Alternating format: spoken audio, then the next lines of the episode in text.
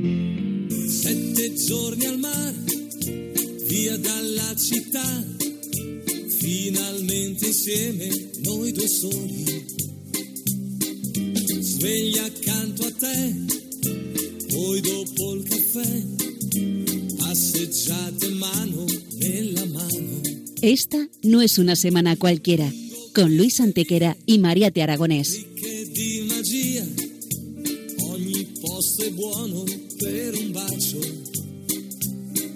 Hola a todos, bienvenidos una vez más al programa Esta no es una semana cualquiera en Radio María, con un servidor de ustedes Luis Antequera. y Mariate Aragonés.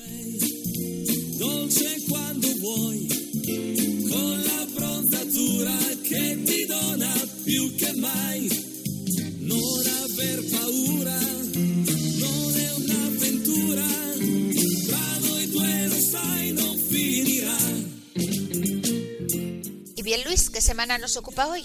Hoy, Mariate, le damos un repaso a algunos de los hechos históricos ocurridos entre un 14 y un 20 de abril. Una semana que no es una semana cualquiera, siete días, sette giorni, como dice nuestra sintonía, en los que han pasado a lo largo de la historia cosas que ni se imaginan nuestros oyentes, porque la historia es así, mejor y más fantástica que la más increíble de las fantasías. Comencemos pues.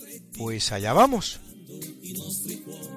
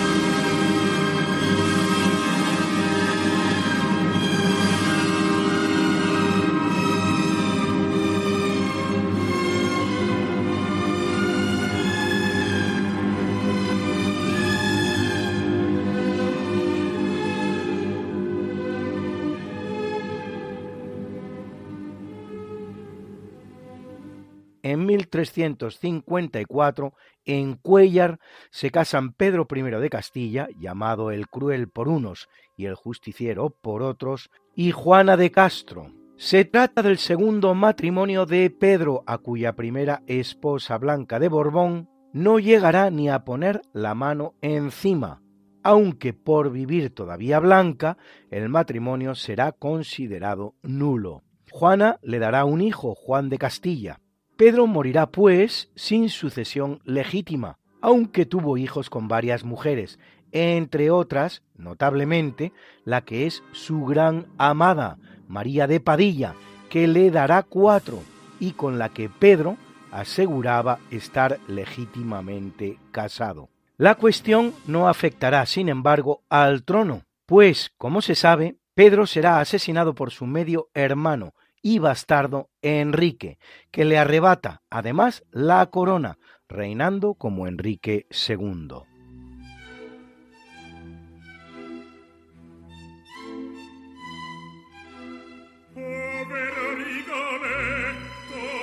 En 1482, en el curso de las guerras granadinas que pondrán fin a la reconquista española, el musulmán Muley Hacén, que da nombre al monte más alto de la península ibérica, ataca al ama de Granada, que aún sufrirá dos asedios más antes de que diez años después se produzca la definitiva victoria de los reyes católicos, la conquista de Granada y el final de la reconquista.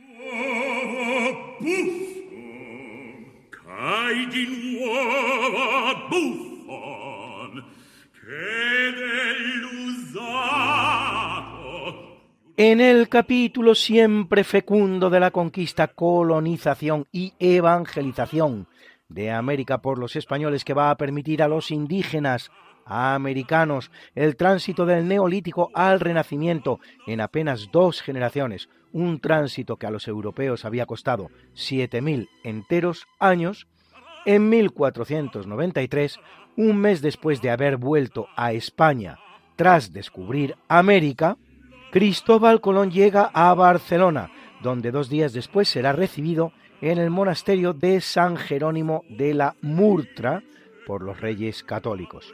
Por desgracia, a la recepción no acude, por haber muerto días antes, el otro gran protagonista de la expedición, Martín Alonso Pinzón, descubridor por su parte del torna viaje atlántico, es decir, el primero en hacer la ruta a América, Europa y dar fe de ello, pues llegará a España tres días antes de que lo hiciera Colón, que por otro lado ni siquiera llega a España, sino a Lisboa. Haciendo posible todos ellos y muchos más tres siglos de pax hispana sin precedentes en la historia americana, la cual, una vez que España abandone el escenario, conocerá más de dos centenares de conflictos, tanto civiles como entre vecinos.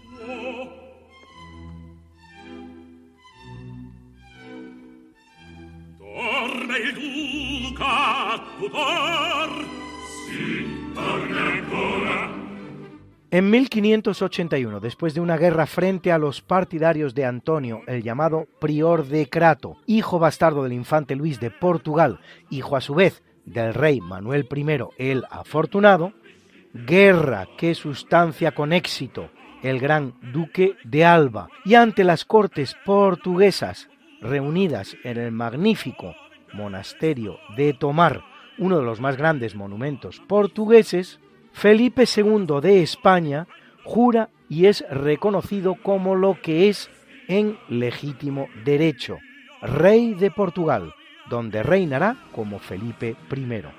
Solo tres meses después, el 27 de julio, entra en Lisboa, donde permanecerá casi tres años.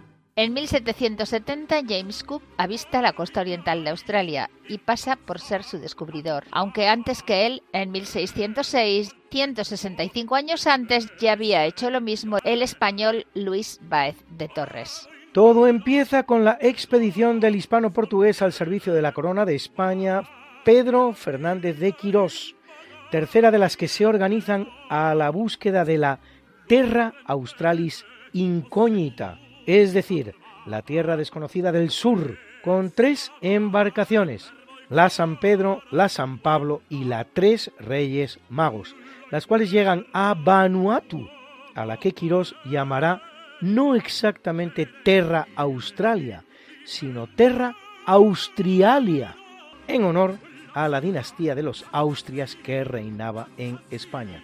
Pero dado que Australia no es otra cosa que la tierra austral, es decir, la tierra del sur, y Austria no es otra cosa que la traducción al español del Österreich alemán, es decir, el reino del este, vean ustedes qué manera más curiosa de convertir la Tierra del Sur en la Tierra del Este. Cuando se decide a culminar su exploración, dos de los barcos, con Quiros al frente, se separan y se vuelven a Acapulco, mientras el tercero, que queda al mando de Luis Báez de Torres, surcará el estrecho que separa Nueva Guinea de Australia.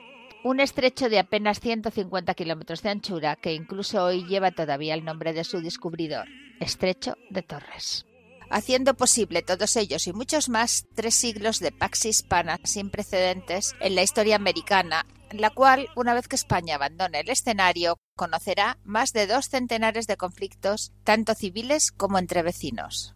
Escuchen esta bonita canción, Sitting at the Dock of the Bay, sentado en el muelle de la bahía.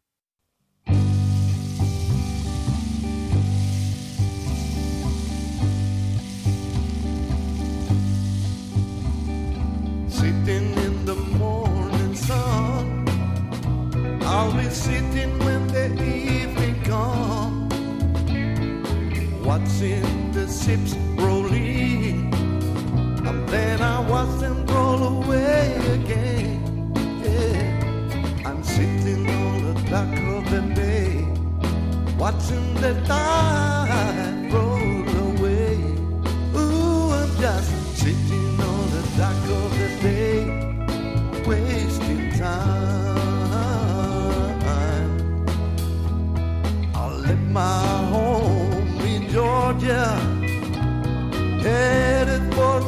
Frisco Bay.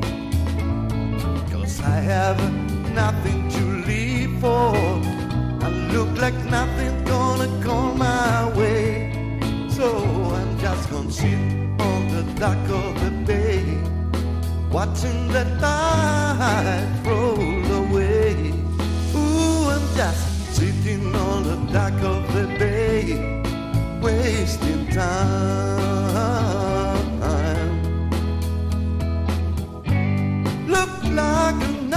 Gonna change. Everything still remains the same. I can't do what ten people tell me to do. So I guess I remain the same. Yes, sitting here resting my bones.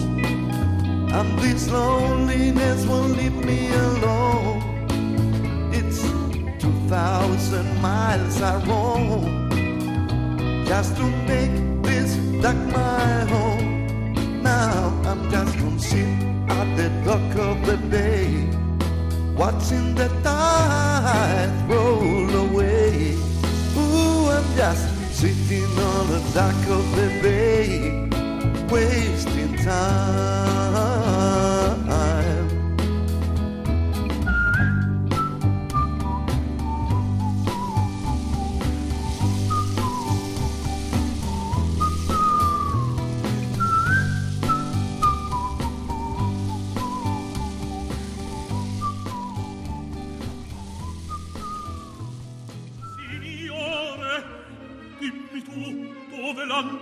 Nascosta? È là, non è vero.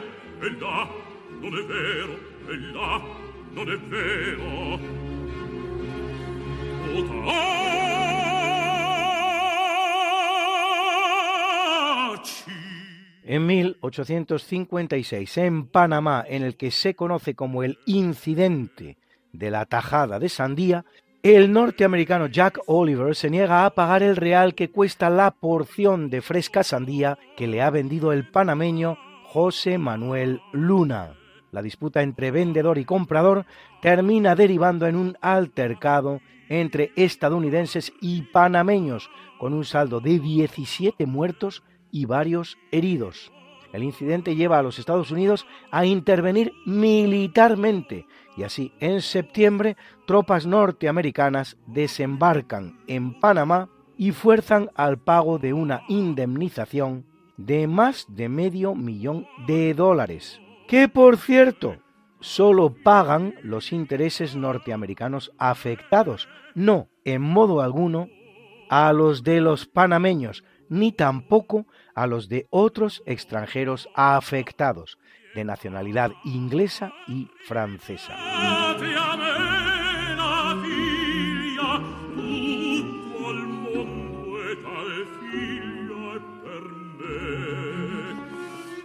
En 1920 se funda el Partido Comunista Español por algunos integrantes de la Federación de Juventudes Socialistas escindidos del PSOE, entre los cuales Dolores Ibarruri, que ya durante la Primera Guerra Mundial habían apoyado a Lenin y que en su quinto congreso, celebrado en diciembre de 1919, habían acordado integrarse en la Internacional Comunista.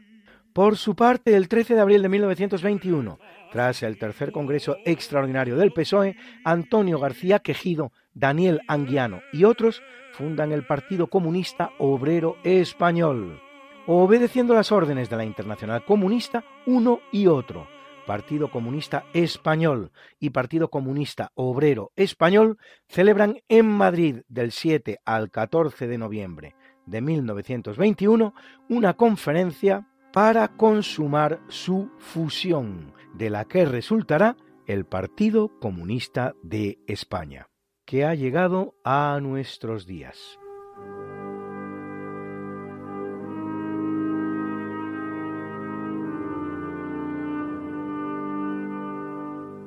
En el año 1997, en el marco de las peregrinaciones de los musulmanes a la Meca, llamada Hajj, que se debe realizar durante el mes de Duliyah y es uno de los cinco pilares del Islam, junto con la profesión de fe o Shahada.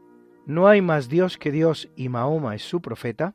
La oración cinco veces al día o Salat, la limosna o Zakat y el ayuno durante el mes de Ramadán o Saum en un campamento de peregrinos en la Meca hace explosión una bombona de gas para cocinar, la cual produce un incendio que va a dejar un saldo de 343 muertos y alrededor de 2.000 heridos.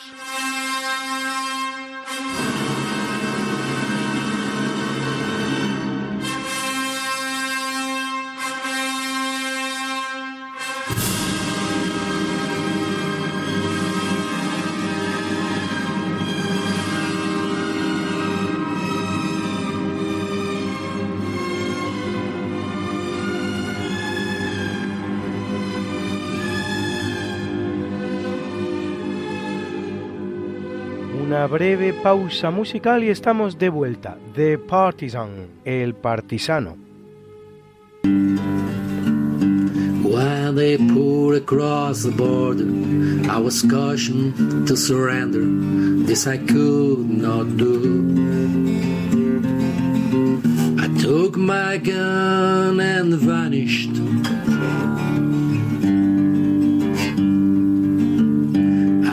Have changed my name so often. I have lost my wife and children, but I have many friends. And some of them are with me.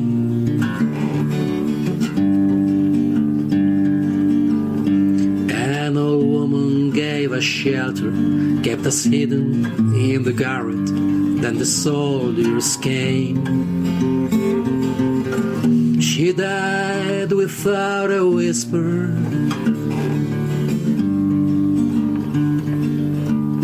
There were three of us this morning, and the only one this evening. But I must go on.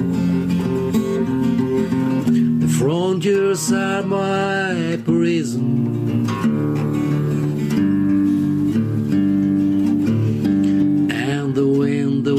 Is blowing, through the graves the wind is blowing, freedom soon will come. Then will come from the shadow.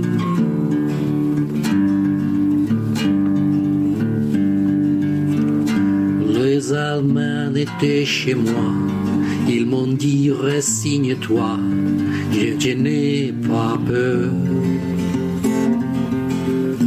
Je repris mon arme.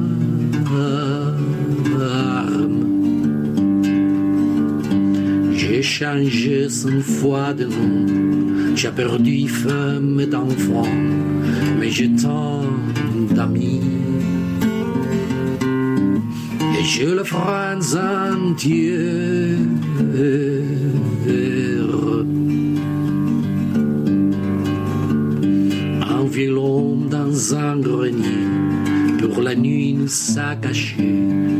Allemands d'un bruit. Sans surprise.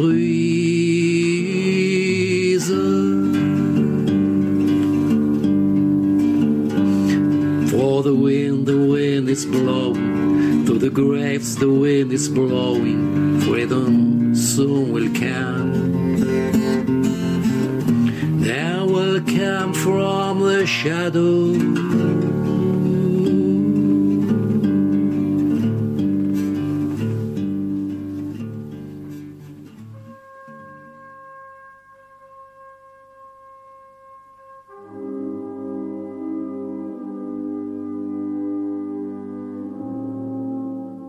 2005, Joseph Ratzinger, más conocido como Benedicto XVI, es electo vicentésimo sexagésimo quinto Papa de la Iglesia Católica, que lo es durante ocho años, los que van de 2005 a 2013.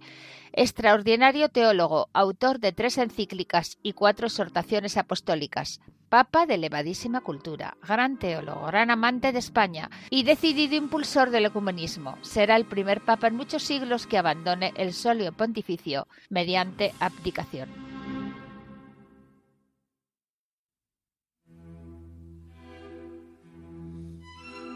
En 2019 se produce en París el terrible incendio de la Catedral de Notre-Dame, levantada durante el siglo XII, de estilo gótico, que hará caer la famosa aguja que lo coronaba, diseñada por el arquitecto francés Eugène Viollet-le-Duc, que tardará nueve horas en ser extinguido y por algunos días hará temer por el derrumbe de la entera catedral.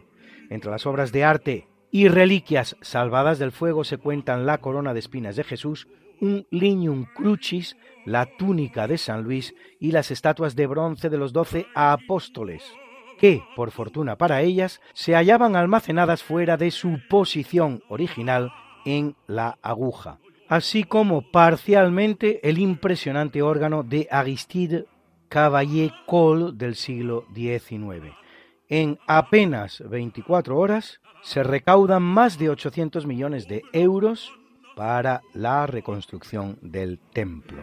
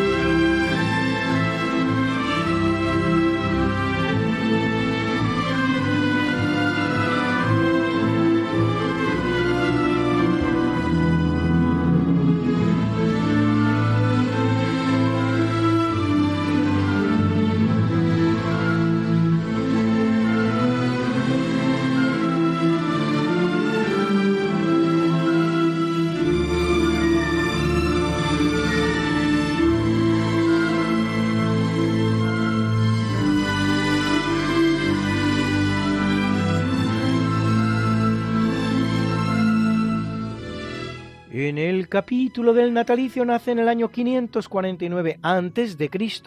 Mahavira, fundador de la religión yainista o jainista, o por lo menos personaje relevante de la misma, pues la religión en sí podría ser incluso anterior. El jainismo predica una vía de salvación a base de realizar esfuerzos para encaminar el alma hacia un estado divino de liberación llamado moksha, que una vez alcanzado convierte a quien lo hace en un yaina o jaina, de ahí el nombre de la religión, palabra que significa vencedor. Estado tal se puede conseguir a través de sucesivas reencarnaciones.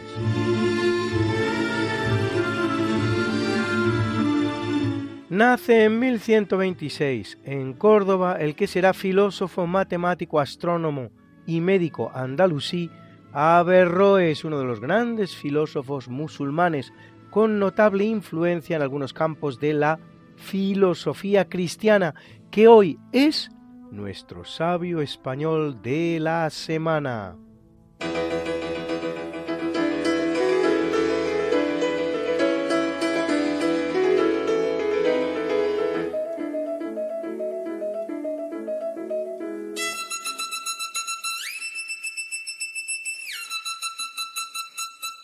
Abu Walid Muhammad ben Ahmad ben Mamar ben Rust más conocido como Averroes, nace como Séneca, como Maimónides, en esa cuna del saber que a lo largo de la historia ha sido la fecunda ciudad andaluza de Córdoba, cosa que hace en noviembre del año 1126. Abu Walid es hijo de un cadí o juez musulmán que lo fue hasta el advenimiento del imperio almohade en 1146, un evento que supone su deposición, aunque por fortuna para él, no su muerte. Siete años después nos encontramos a la familia en Marrakech, capital del Imperio Almohade, una estancia que resulta para nuestro Averroes intelectual y políticamente fructífera. Allí escribe una serie de textos que le reconcilian con el nuevo poder almohade y realiza sus primeros comentarios sobre el saber griego.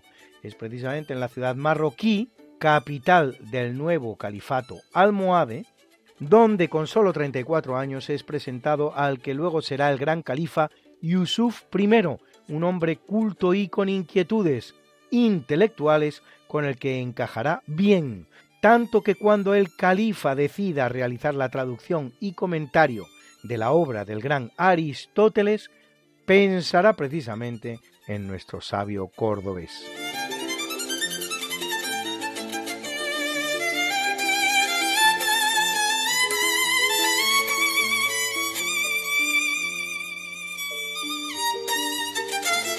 En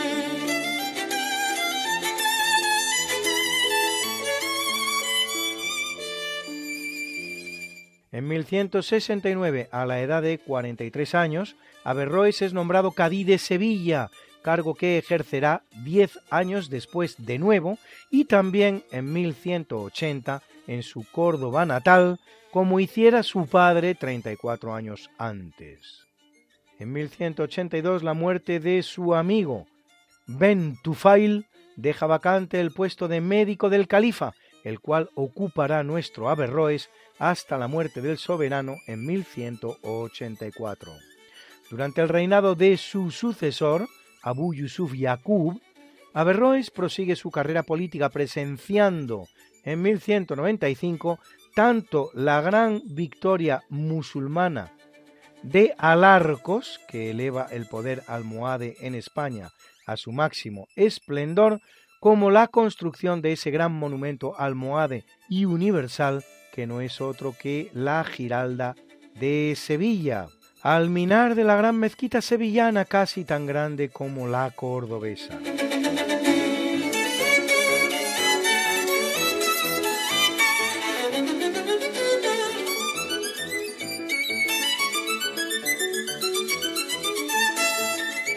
Por razones no muy bien conocidas, a partir de ese momento la carrera política de Averroes empieza a declinar y en 1197 nos lo encontramos desterrado en Lucena, Córdoba, ciudad que por aquel entonces era uno de los centros mundiales del saber judío. Y aunque solo un año después recupere el favor del califa y Averroes vuelva a su lado en Marrakech, lo cierto es que la vida ya daría para poco más, pues uno y otro mueren en la gran capital almohade en el plazo de unos meses.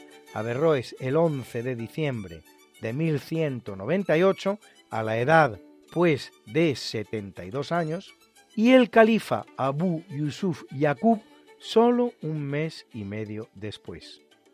Las cenizas de Averroes son llevadas a su Córdoba natal. Solo un pequeño apunte adicional. La actividad de Averroes coincide de manera muy patente con un periodo histórico que cabe denominar con toda propiedad el Califato de Sevilla, los reinados de los almohades Yusuf I y su hijo Abu Yusuf Yaqub desde la capital del Guadalquivir, una denominación que nos hurta la historia, la cual, contrariamente a lo que hace en el caso del cordobés entre los años 929 y 1031, nunca habla del califato de Sevilla, el acontecido entre el año 1163, en que asciende al trono Yusuf I, hasta el año 1199, en que muere su hijo Abu Yusuf Yaqub. Esto es algo más de un cuarto de siglo durante el cual dos soberanos residentes en Sevilla reinan a título de califa.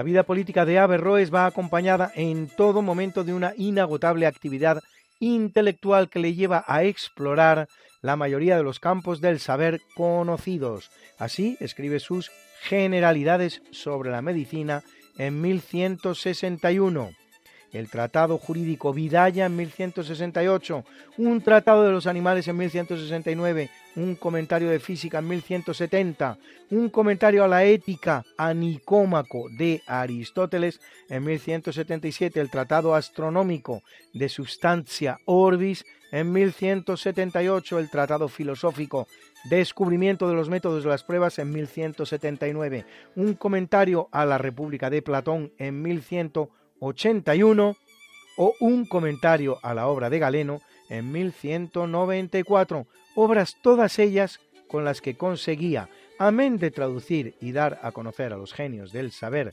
clásico griego, realizar importantes aportaciones personales a los distintos temas que tocaba. Lamentablemente casi nada de la obra de Averroes nos llega en su versión árabe original, sino a través de sus traducciones al hebreo o al latín, debida alguna de ellas a plumas tan excelsas como la de Miguel Escoto. También es mucho lo que de la obra de Averroes, por desgracia, se ha perdido.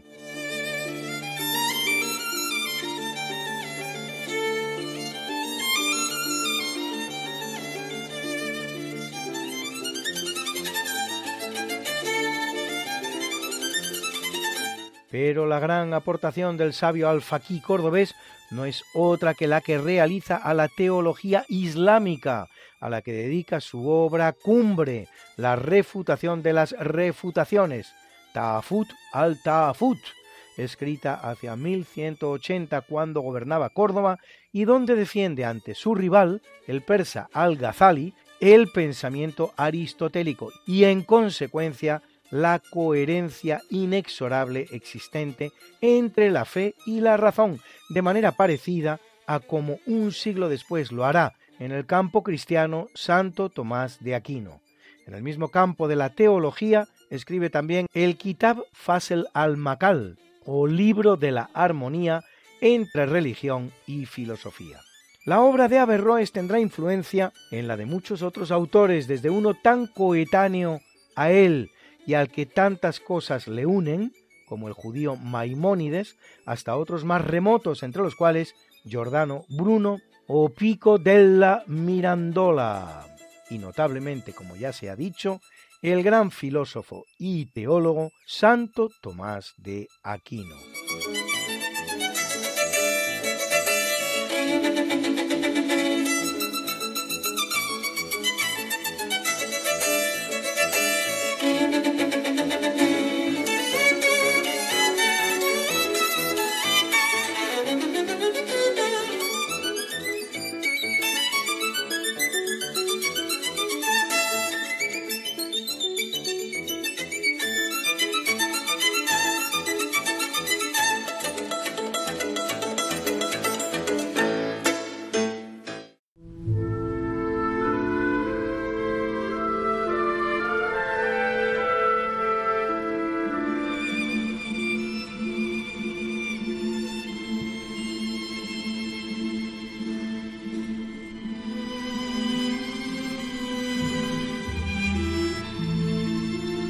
En 1452 ve la luz Leonardo di Ser Piero da Vinci, más conocido como Leonardo da Vinci, pintor florentino, autor de obras impagables como La Última Cena en Milán o La Gioconda en el Louvre, pintor del que sin embargo nos han llegado muy pocas obras, apenas una quincena, todas ellas de pequeño formato. No debió de pintar mucho más. Dotado de gran imaginación, Da Vinci diseñará muchos artefactos, los cuales, sin embargo, demostrarán no servir para lo que estaban diseñados, como es el caso de su pájaro articulado, que lejos de volar casi mata a quien lo tripulaba, que no era Da Vinci, claro está, o nunca se llevarán a la realidad, como es el caso del tanque. Se le atribuye ser el primero en realizar disecciones humanas y de hacerlo incluso clandestinamente, pero lo cierto es que las universidades italianas y algunas no italianas y hasta varios talleres artísticos ya llevaban décadas haciéndolas, así como se le atribuyen también varias obras de arquitectura algunas de las cuales ni siquiera existen y ninguna pasa de ser una mera atribución nunca certificada.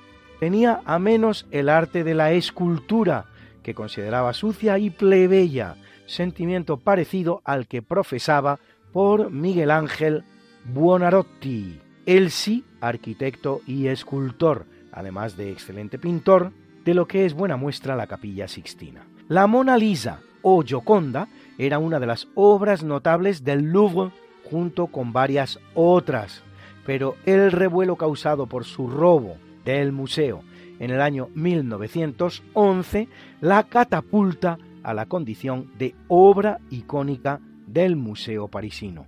En Madrid hay una preciosa pintura, el Salvator Mundi, en el Museo Lázaro Galdeano, que alguna vez estuvo catalogada como posible Leonardo, pero hoy se cataloga como taller de Leonardo. Estos españoles, siempre tan acomplejaditos, ¿se creen ustedes que iban a haber permitido algo parecido nuestros chauvinistas vecinos franchutes? En la Biblioteca Nacional de España se custodian los códices conocidos como Madrid I y Madrid II, salidos de su pluma, los cuales recogen el 15% del contenido de los escritos de Leonardo. El Prado alberga una Gioconda de su taller de una extraordinaria calidad, recientemente restaurada y en un estado de conservación muy superior a la del Louvre.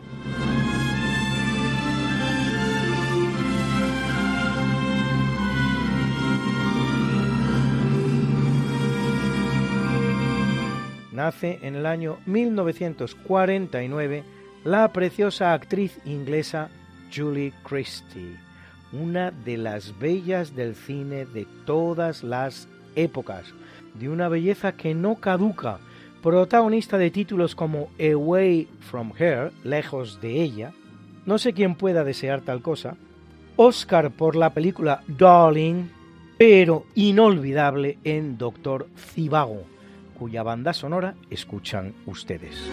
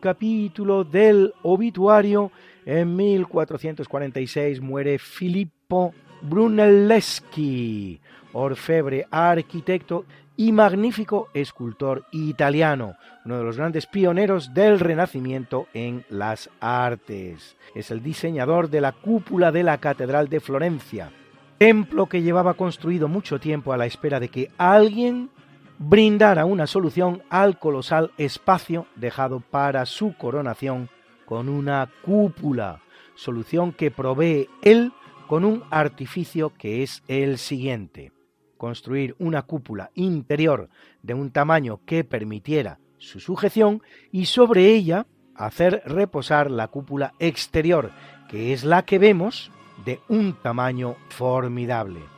La diferencia entre el diámetro de una y otra es de nada menos que 10 metros, 54,80 metros la cúpula exterior, 45,50 la interior. Para que nos hagamos una idea, la cúpula de Santa Sofía en Constantinopla, la actual Estambul, tiene 32 metros de diámetro, la de San Pedro en Roma 42.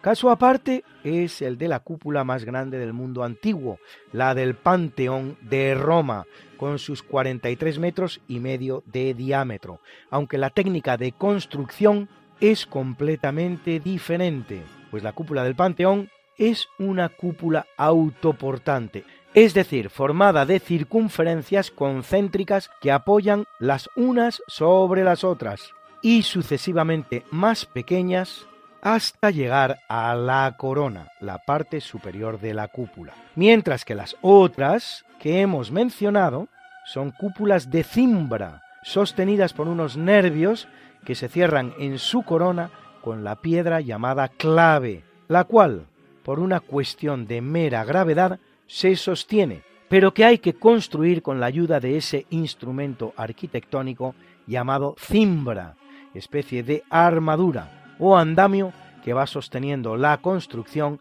hasta que, completada esta, se puede retirar.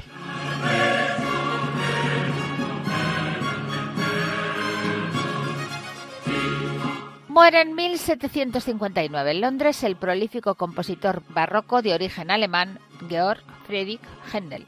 Deja una abundante creación de más de 600 obras, entre las cuales el magnífico Mesías. ¿Qué está sonando en este obituario? Sheila Blanco nos recuerda quién era Händel. Georg Friedrich Händel. Viva el barroco y viva Händel, George Friedrich Händel, el más influyente. Desde pequeño adoró el clavicordio a pesar de que su padre se lo prohibió tocar y le dio igual menudo era. Händel compuso de todo un poco de muchos países y estilos. Fue un maestro en la ópera seria y en el oratorio. Seguramente conozcas el Mesías de él con su aleluya coral que es un primor celestial. Triunfa en Italia y en Inglaterra por eso decide emigrar.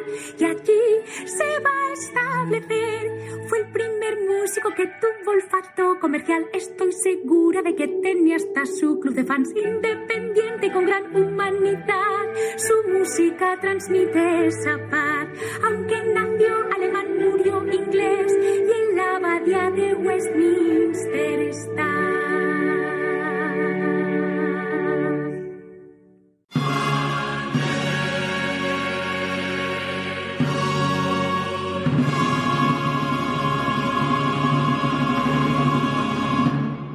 En el año 1828 muere el gran artista español Francisco de Goya, pintor e ilustrador, autor de grandes obras del arte universal como Las dos majas, la vestida y la desnuda, La carga de los mamelucos, Los fusilamientos del 2 de mayo, sus pinturas negras y sus grandes retratos como el de la familia real o el de la condesa de Chinchón, que por cierto, observado con rayos X, se descubre que contiene debajo otros dos retratos.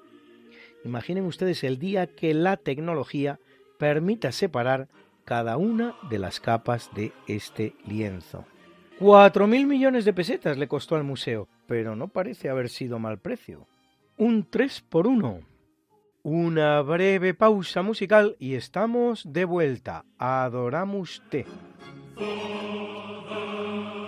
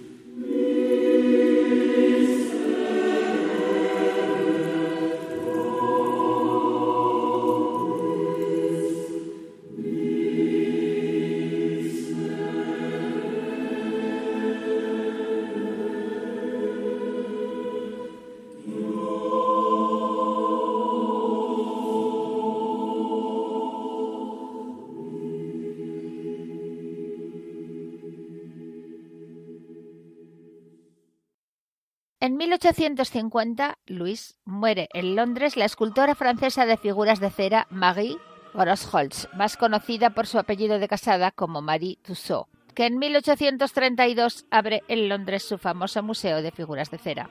Marie se había formado con el doctor Philippe Curtius, que esculpía en cera modelos anatómicos para el estudio, de donde pasará a realizar máscaras de cera a modo de retrato, siendo la más antigua que se conserva la que hace de Madame du Barry, amante del rey Luis XV de Francia y guillotinada durante la Revolución Francesa.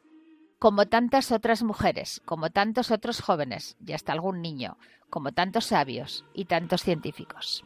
Así es, Mariate, algún día alguien, francés o no francés, nos tendrá que explicar qué es eso tan maravilloso que aportó a la historia humana un episodio tan lamentable y sanguinario, tan prescindible y tan innecesario como la Revolución Francesa.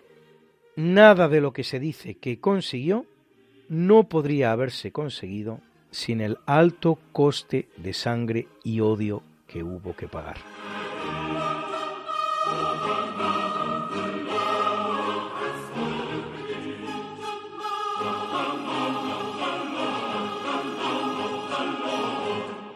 Y en su exilio de Lausana muere en el año 1969 Victoria Eugenia de Battenberg, esposa del rey Alfonso XIII, última reina de España hasta que se proclama la Segunda República y la familia real española tiene que abandonar nuestro país. Hija del príncipe alemán de Battenberg, Enrique de Battenberg, y de su esposa Beatriz de Saxo-Coburgo-Gotha, hija, a su vez, de la reina Victoria de Inglaterra y del príncipe Alberto de Sajonia, Coburgo-Gotha. Sufrirá Victoria de Battenberg un atentado anarquista perpetrado por Mateo del Morral el día de su boda, del que, por fortuna para ella, saldrá ilesa, si bien se cobra la vida de hasta 25 personas.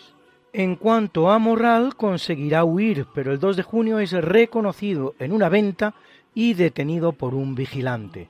La versión oficial muy controvertida dice que consiguió matar al vigilante para acto seguido suicidarse. En honor del vigilante, el duque de Tobar mandará erigir una cruz en el kilómetro 4 de la carretera de Torrejón a Arganda, la cual será retirada en la época de la Segunda República.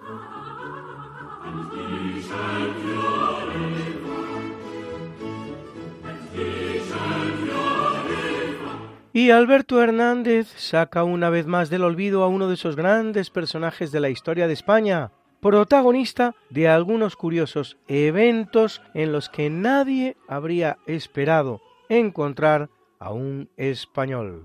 José Rivas y Bayons Nació en Nápoles en 1749. Era hijo del cónsul español de Nápoles y su madre era irlandesa. Era un chaval muy espabilado y hablaba seis idiomas. Allí es fichado por el jefe de la flota del Mediterráneo rusa, Orlov, y entonces se lo lleva consigo como traductor. Y bueno, le lleva a San Petersburgo aprende ruso, ingresa en la academia de cadetes y sale de capitán. Bueno, tiene grandes miras nuestro buen catalán. Y así que decide casarse con la hija de un ministro. Se casa con ella, la zarina asiste a la boda y es más, es la madrina de sus dos hijos. Tiene una posición buena. En 1783 entra al servicio de Potekin, Estamos hablando de la guerra ruso-turca y entonces conquista Crimea y construye la flota del Mar Negro y Sebastopol. Firman las paces con los turcos, pero la guerra vuelve unos años más tarde. Entonces él, al mando de una escuadra, le mandan a la desembocadura del Dnieper. Y entonces allí hay unas batallas, conquista varias ciudades, una de ellas Yenidunya, que será la futura Odessa, Terminado esta campaña, se dirige a la que es la más importante acción militar que tiene, Izmail. Es una fortaleza que está en una orilla del Danubio, está construida por ingenieros franceses y alemanes y se considera inexpugnable. Tanto es así que el propio Potenkin no quiere arriesgar su fama y decide encomendar la tarea a otro general. El otro general se lleva a nuestro José con él, pero cuando se da cuenta de la dificultad, deciden dejar esto para otro momento y retirarse, pero nuestro almirante se niega y con ayuda de un general que manda ocho regimientos, ellos dos solos, navega arriba arriba por el Danubio y por la noche empieza a bombardear la ciudad. A la mañana siguiente los ocho regimientos de su general amigo invaden esta ciudad y la conquistan. Una masacre total. Había 40.000 soldados turcos, mataron a 26.000, a las mujeres las violaron, en fin, un verdadero desastre, pero volvió victorioso. Entonces le mandan que construya una ciudad por allí y entonces construye la célebre Odessa. En unos años sería uno de los puertos más importantes del Mar Negro. Los turcos ya firman la paz definitiva en que le ceden toda la parte norte del Mar Negro a los rusos. Vuelve a San Petersburgo, es recibido con honores, pero al poco muere Catalina y entonces le sucede su hijo que ya no goza de su confianza y bueno, con juras, complots y demás, le envenenan y muere. Pues esto es todo y buenos días.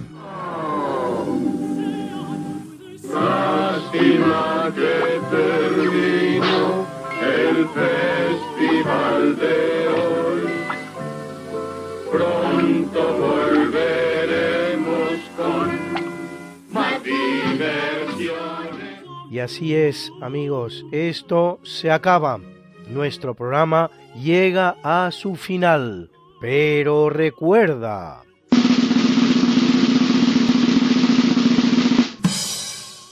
La falta de un sentido de la historia es la condena del mundo moderno.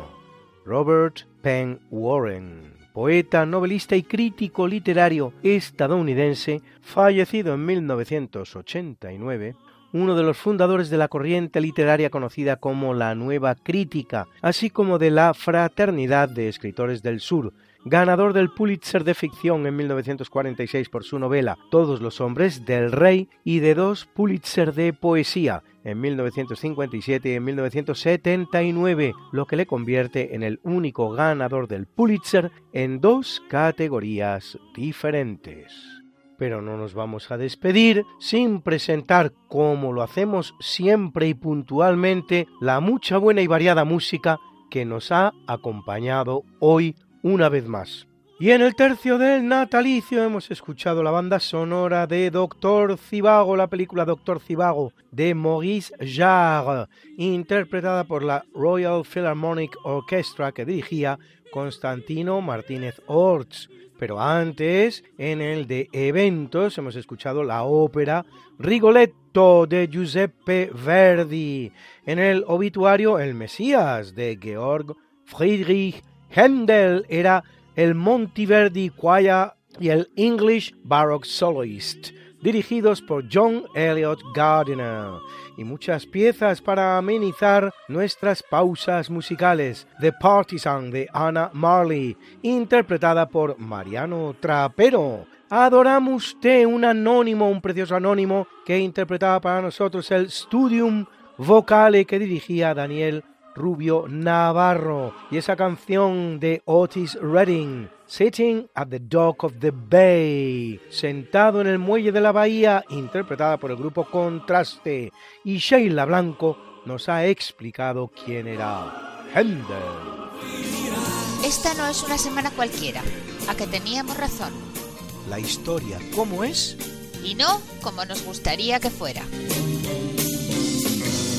Hasta el próximo programa, Se despiden de ti Mariate Aragonés. y Luis Antequera. Pero yo te veo muy pronto en el programa de Javier Ángel Ramírez, Diálogos con la Ciencia, el jueves a las 12 de la noche, o lo que es lo mismo, el viernes a las 0 horas, con nuevos episodios de nuestra apasionante historia. No te lo pierdas. Les hemos ofrecido en Radio María Esta no es una semana cualquiera, con Luis Antequera y Mariate Aragonés.